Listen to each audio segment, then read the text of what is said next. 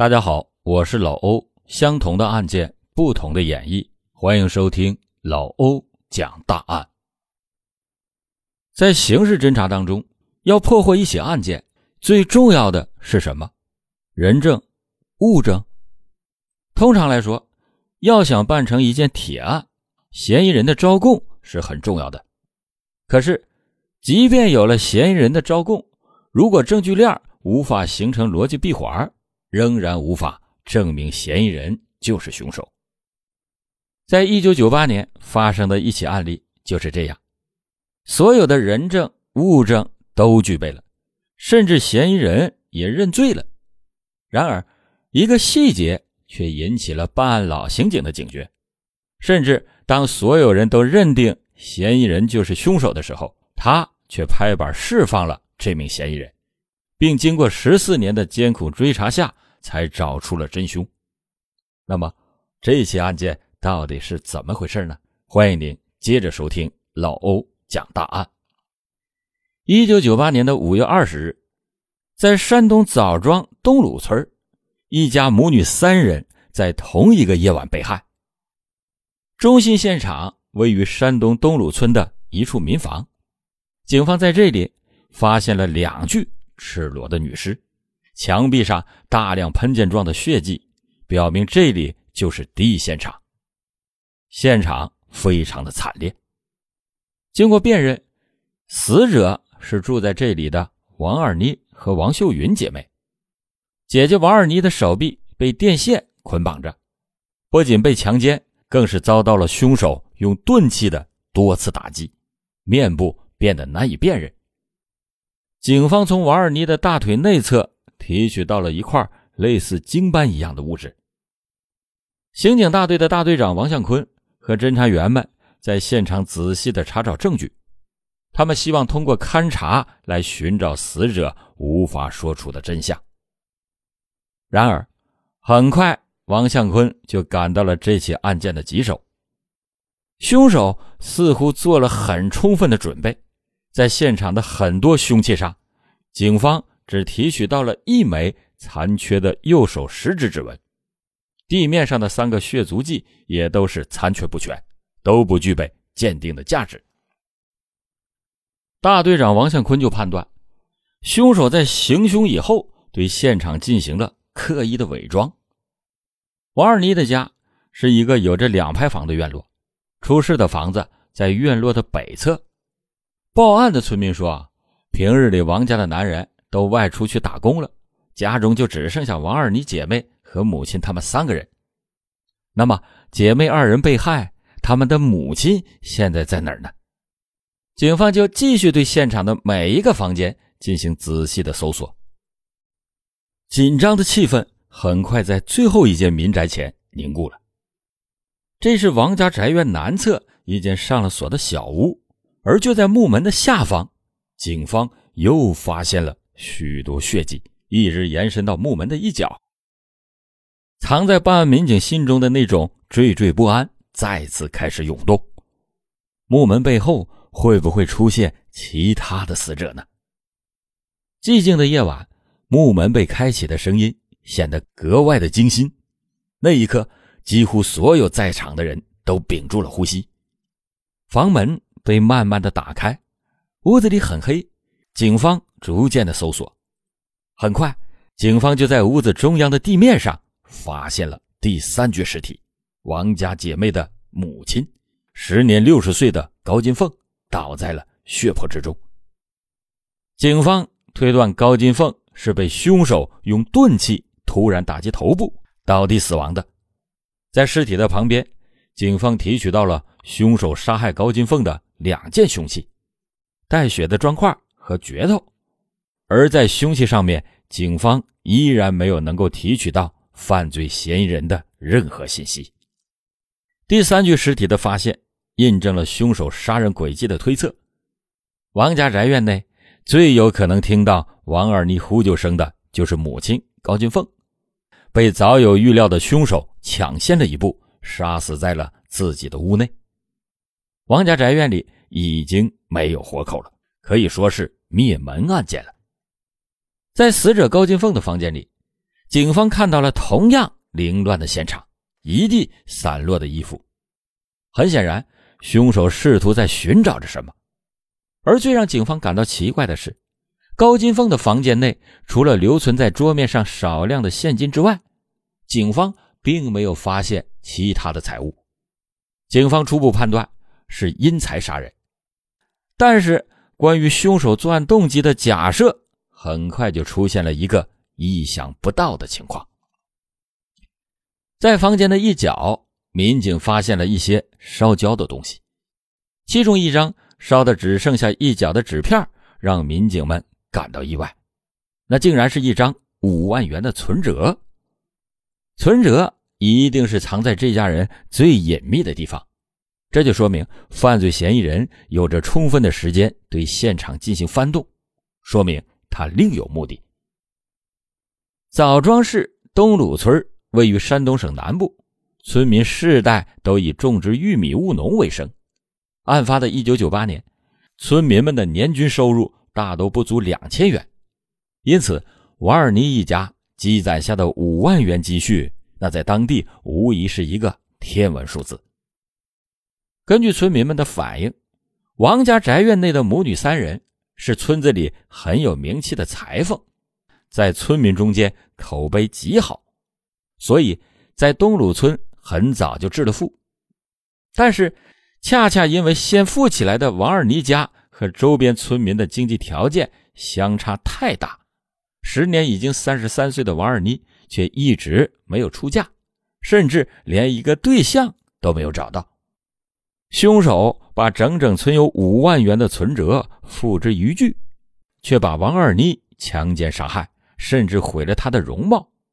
枣庄警方不得不开始相信一个匪夷所思的假设：凶手或许不是为了图财害命，而是和尚未出嫁的王二妮有着一段不为人知的。爱恨情仇，凶手杀了三个人，唯独王二妮被强奸。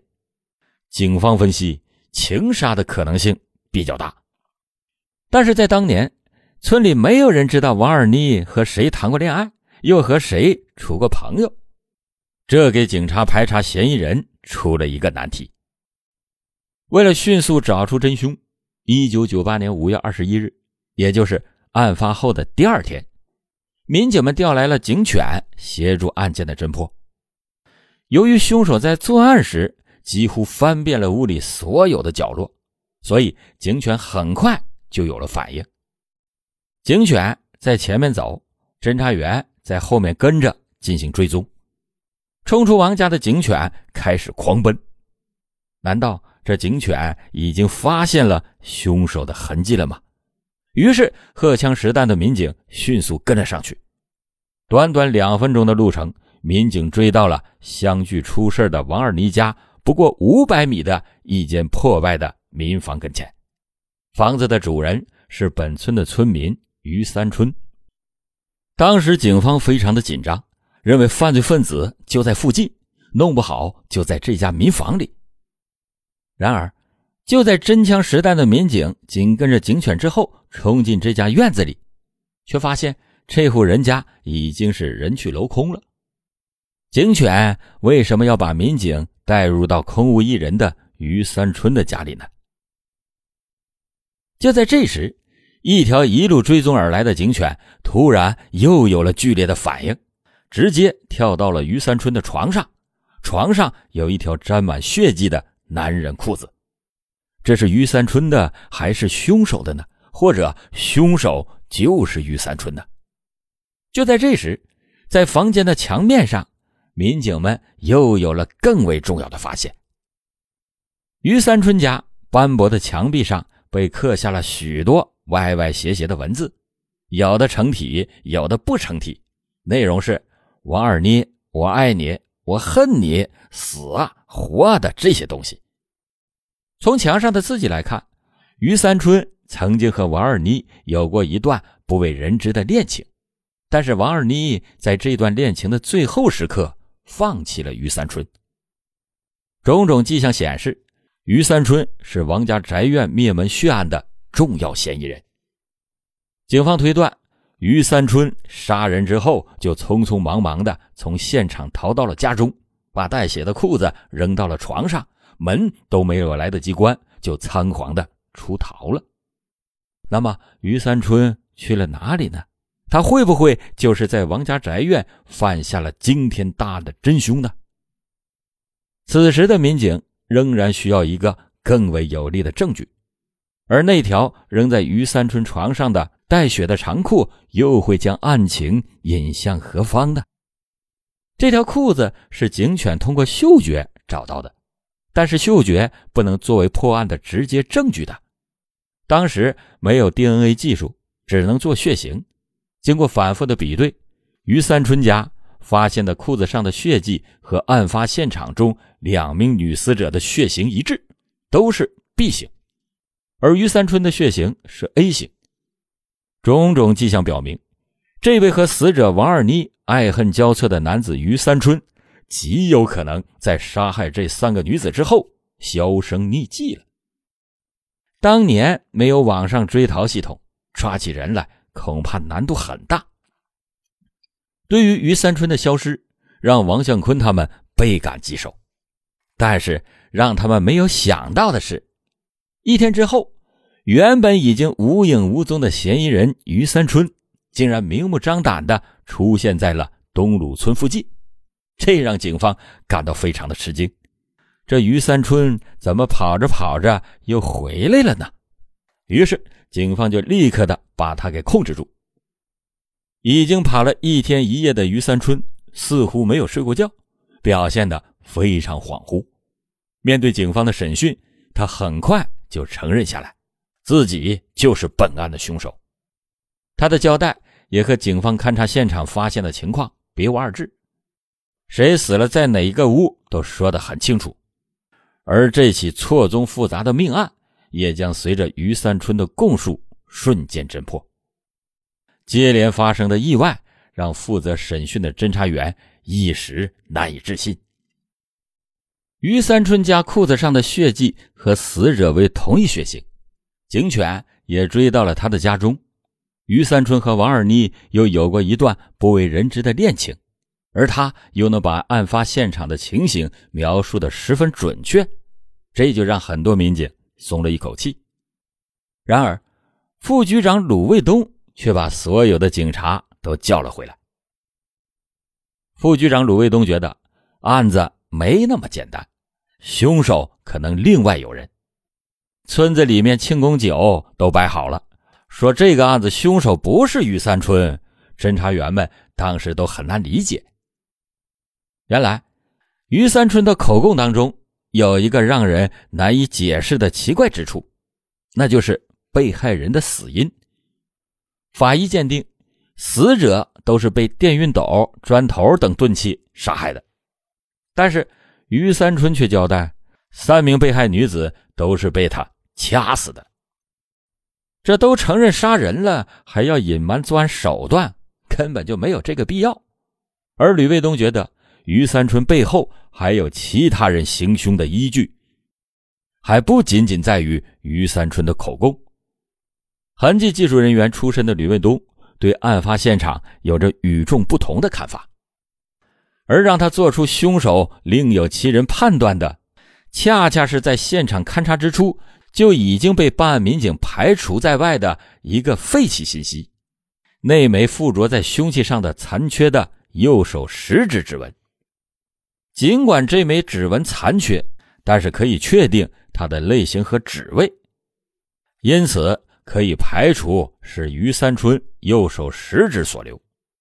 虽然这枚凶器上残存的指纹并不具备比对凶手的条件，但在吕卫东看来，却足以排除于三春直接动手杀人的嫌疑。原来，人的指纹虽然各不相同。但大多数分为两种，一种为鸡纹，一种为螺纹。现场那枚指纹虽然残缺不全，但是还是可以看出是一枚鸡纹。而于三春右手食指指纹却是一枚螺纹，所以说凶手是谁还不知道。至少说动手杀人的不是于三春。原本以为已经破案，等待着庆功的刑警，让副局长吕卫东浇了一盆冷水。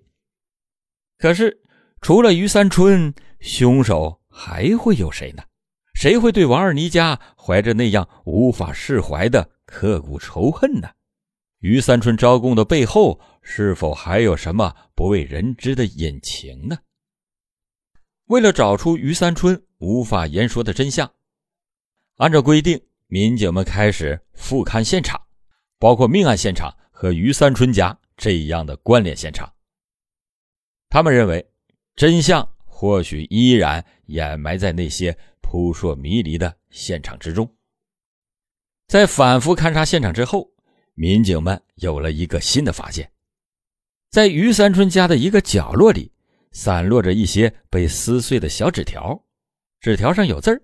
看起来像是一封信被撕碎以后顺手扔在了地上。这些耐人寻味的碎纸条究竟会透露出怎样不为人知的秘密呢？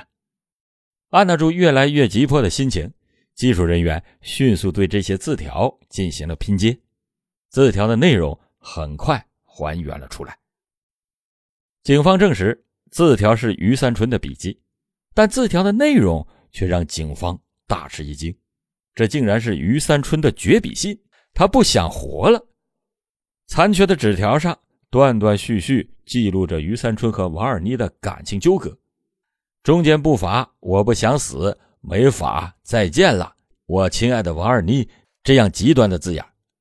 然而，信的最后部分，于三春却提到了一个人——武忠伟。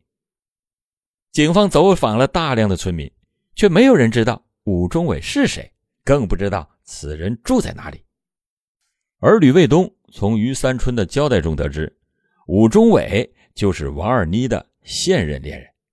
王二妮和武忠伟、于三春都有感情瓜葛。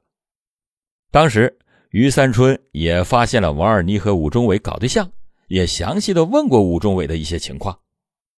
原来，王二妮和于三春分手以后，和武忠伟处上了男女朋友。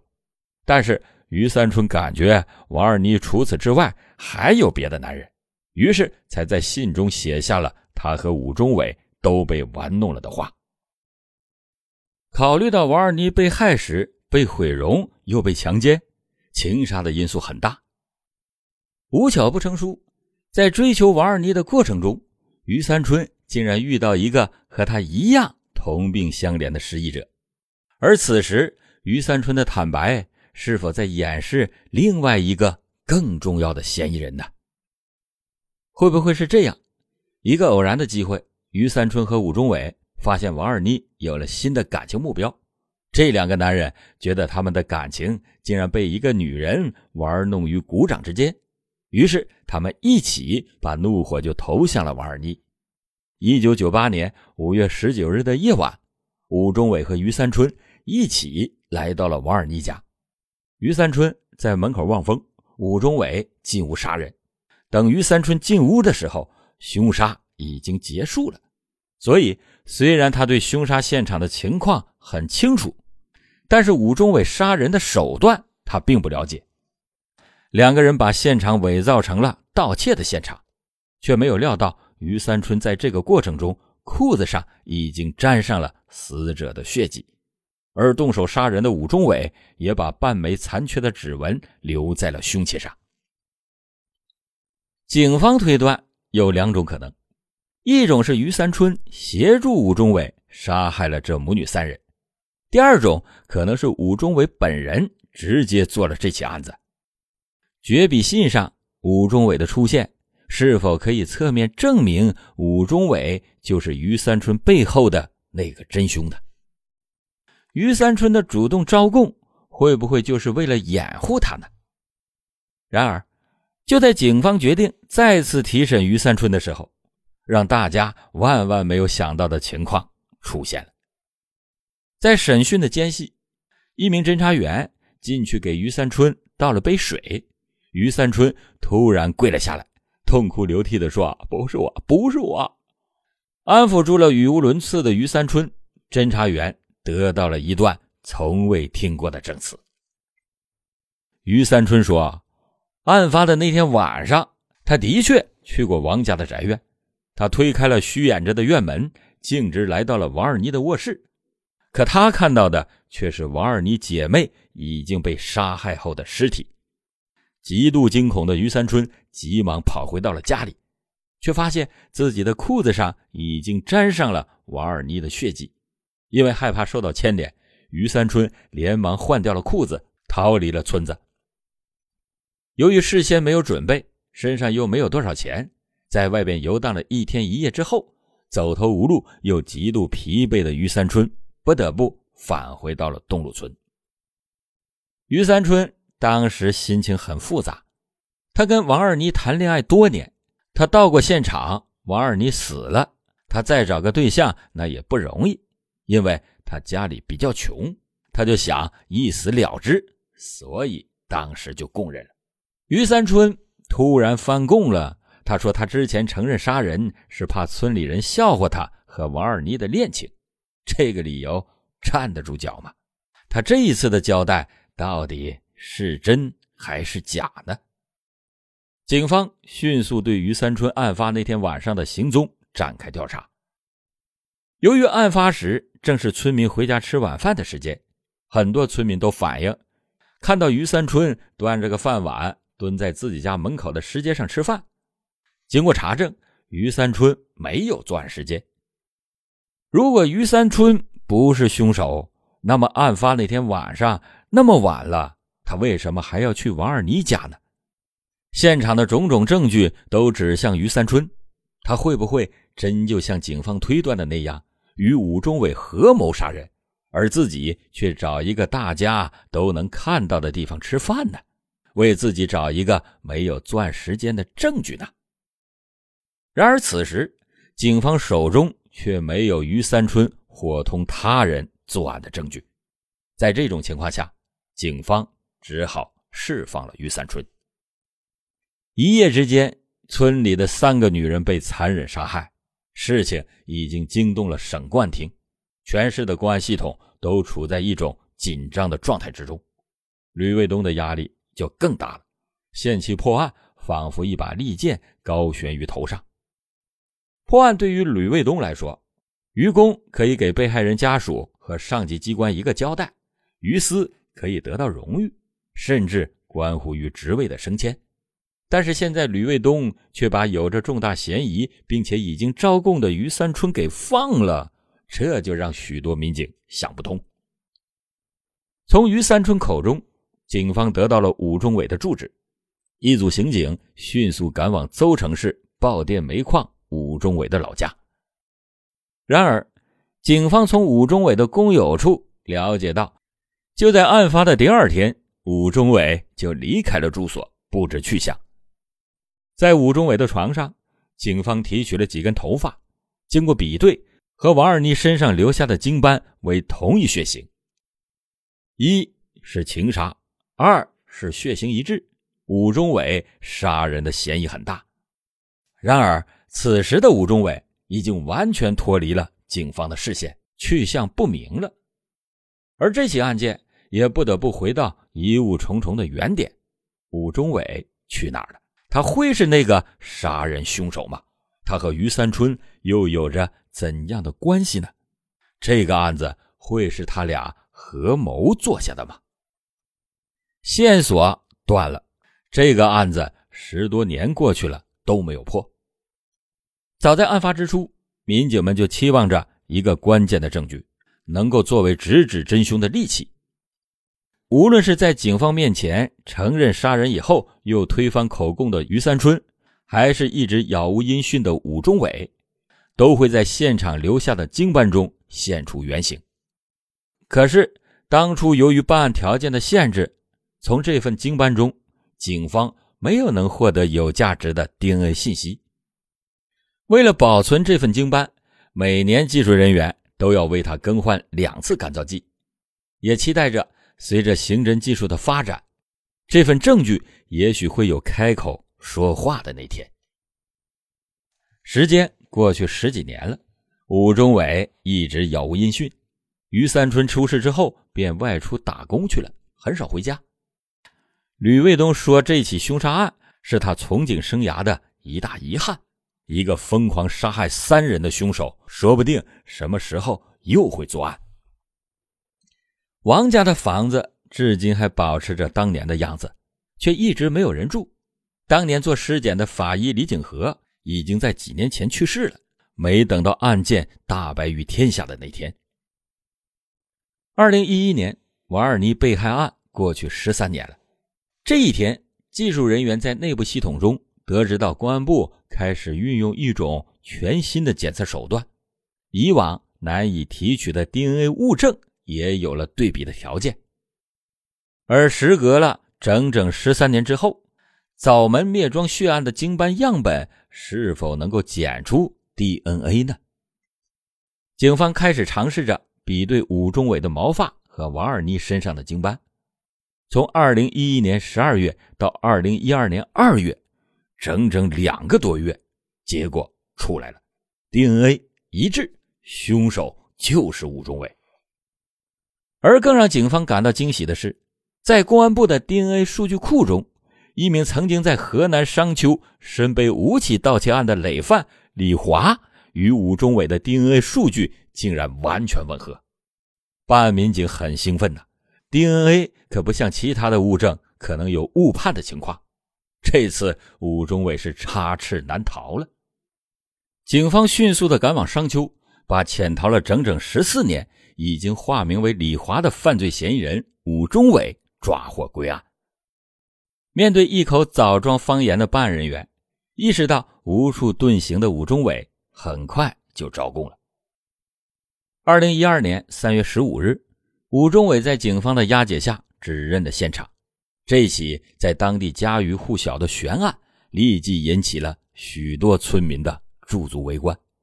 曾经轰动一时的灭门血案，历时整整十四年，在枣庄几代刑警的不懈努力下，宣告侦破了。原来，经过多次接触后，武忠伟觉得。到了和王二妮谈婚论嫁的时候了，但是王二妮却始终是无动于衷。武忠伟就隐隐觉得王二妮推三阻四的背后，或许还有别的男人。王二妮开始跟他谈的如胶似漆，谈的火热，后来就不理他了，他很是失望。正所谓，能有多爱你，就能有多恨你。一九九八年五月十九号的这天晚上。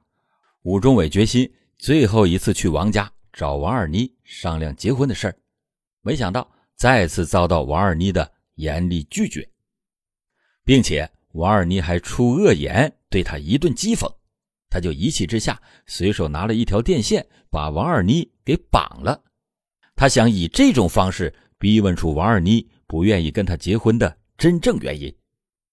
此时，王二妮当时已经三十三岁。不再是胆小怕事的小姑娘，他的性格也比较刚硬。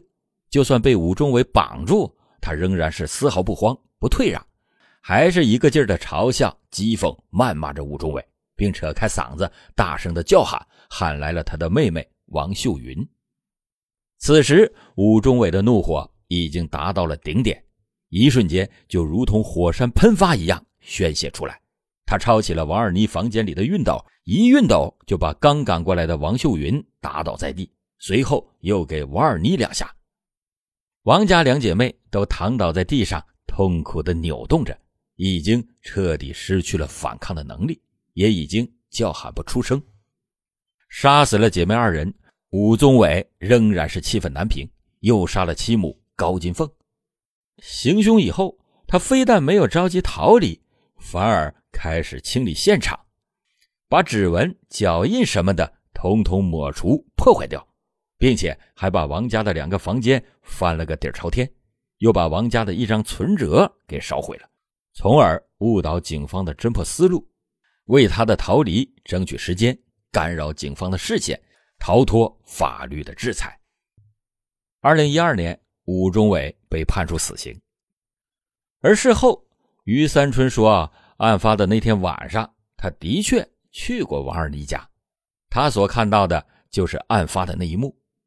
极度惊恐的于三春急忙跑回到了家里，却发现自己的裤子上已经沾上了王二妮的血迹，因为害怕受到牵连，于三春连忙换掉了裤子，逃离了村子。而被捕之后，于三春当时心情很复杂。他跟王二妮谈恋爱多年，他也是真心的爱上了王二妮。如今王二妮死了，他就想一死了之，所以最初就供认是自己杀人了。而王家灭门惨案发生的根本原因是什么？那就是王二妮的感情关系太过于复杂，让于三春和武忠伟都有被王二妮玩弄的感觉，而王二妮的个人行为导致了全家被灭门。